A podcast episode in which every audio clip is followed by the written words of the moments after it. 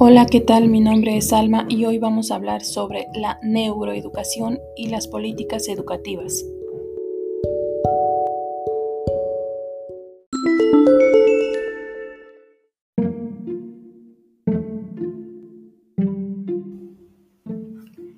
La neurodidáctica es el campo de la neurociencia que se especializa en la optimización del proceso de enseñanza a partir del desarrollo del funcionamiento del cerebro.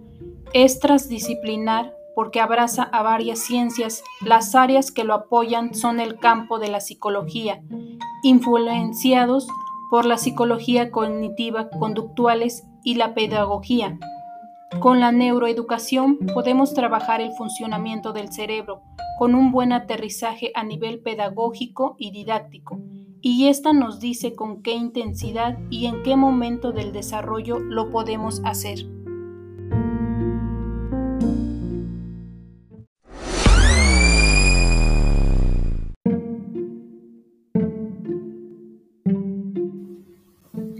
Las leyes educativas ahora integran, personalizan, para que todos aprendamos de formas distintas, porque no podemos seguir homogenizando la educación.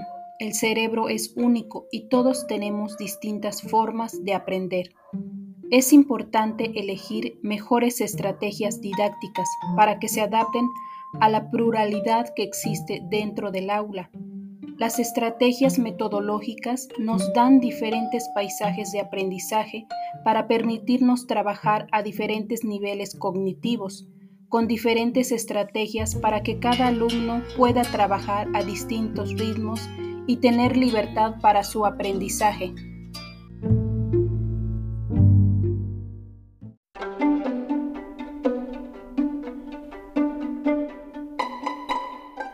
La carga de horas a los maestros dificulta que tengan espacios libres para poder organizar sus actividades y elaborar su propio contenido.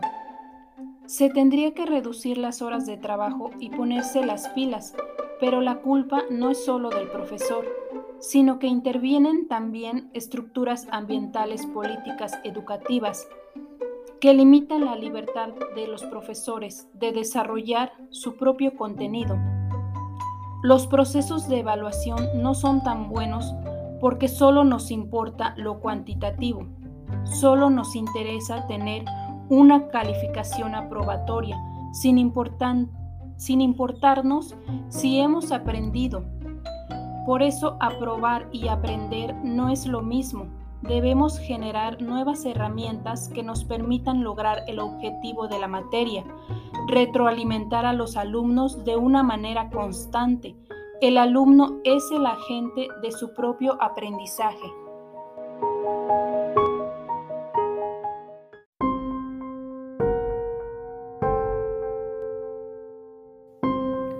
Los alumnos adolescentes tienen un cerebro ecológico, donde aquellos factores que no usa los poda. Entonces aparecen conductas que no tenía es importante fijar un motivo de aprendizaje y la motivación debe ir hacia este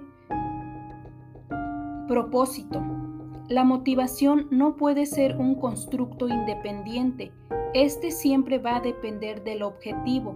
Debe construir estrategias que nos permitan llegar al objetivo de aprendizaje. Por eso es necesario fijar el objetivo y tener en cuenta los intereses de los alumnos. Los jóvenes han demostrado a través de sus redes sociales ser creadores de contenido con sentido estético, literario. Por eso es importante entender el lenguaje que ellos manejan y cuáles son sus intereses.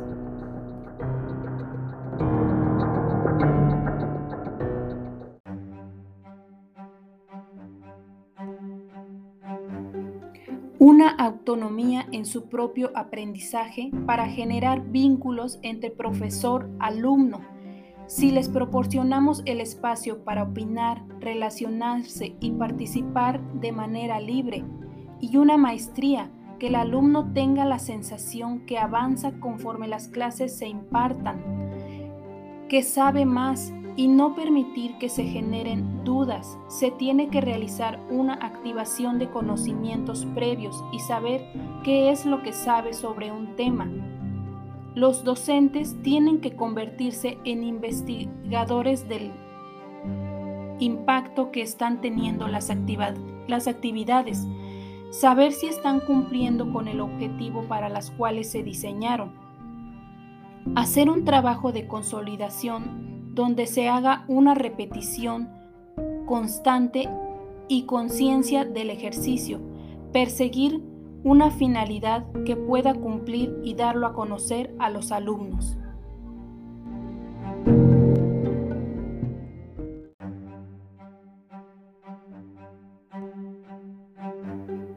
Una autonomía en su propio aprendizaje para generar vínculos entre profesor-alumno si les proporcionamos el espacio para opinar, relacionarse y participar de manera libre y una maestría, que el alumno tenga la sensación que avanza conforme las clases se impartan, que sabe más y no permitir que se generen dudas. Se tiene que realizar una activación de conocimientos previos y saber qué es lo que sabe sobre un tema los docentes tienen que convertirse en investigadores del impacto que están teniendo las, actividades, saber si están cumpliendo con el objetivo para las cuales se diseñaron, hacer un trabajo de consolidación donde se haga una repetición constante y conciencia del ejercicio, perseguir una finalidad que pueda cumplir y darlo a conocer a los alumnos.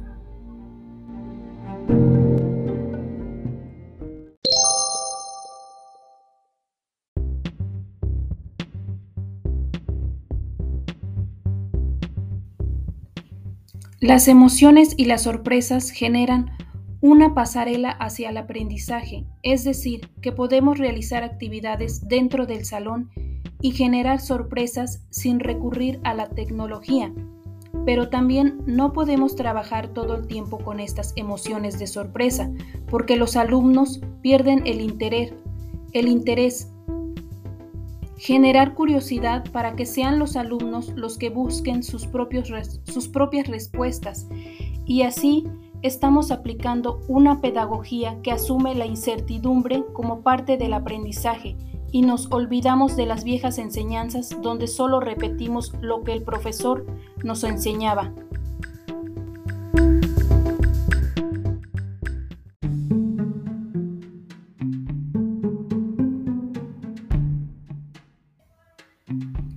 Una vinculación entre memoria y emoción nos causará un mayor impacto emocional.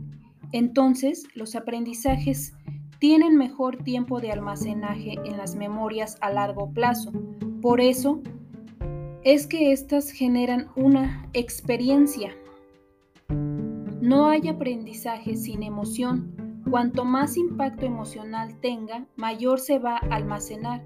Por eso, es necesario involucrar todas las memorias posibles. Sin embargo, solo utilizamos dos, la semántica y la episódica y se nos olvida que existen otras como la memoria ejecutiva, la memoria de trabajo y memorias sensoriales que podemos utilizar para generar aprendizajes significativos.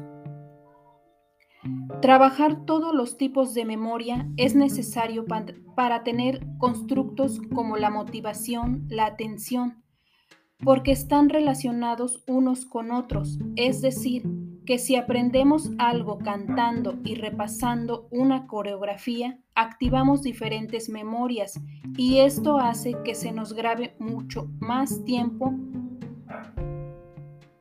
lo que realizamos. Por otra parte, atención es el conjunto de redes atencionales que se tienen que entrenar, captar, para poder permitir generar menores costos de nivel energético y aprovechar las clases. Tenemos que entender que la atención ejecutiva y la concentración se pueden mejorar, potenciar y trabajar. Anteponer que hay que conceptualizar, entender para después repetir, mecanizar y generar aprendizajes significativos. Una buena escuela tiene que estar basada en las opiniones centradas en las evidencias y la importancia de los contextos. Logran tener una escuela que funcione de una forma más autónoma, conociendo las necesidades de sus alumnos, colonia o ciudad, diseñando las mejores estrategias didácticas para el aprendizaje.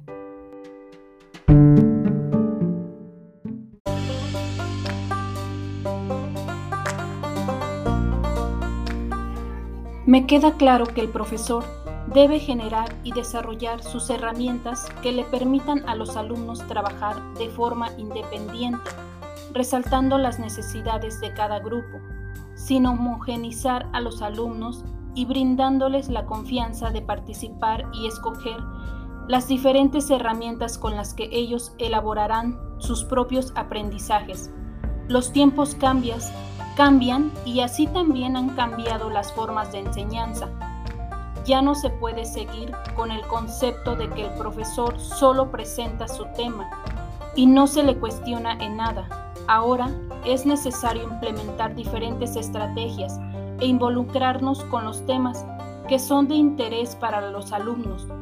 De esta manera nos permitimos crear vínculos que serán aprovechados para desarrollar las diferentes capacidades de los alumnos y brindarles un espacio donde ellos sean también partícipes y creadores de sus propios aprendizajes.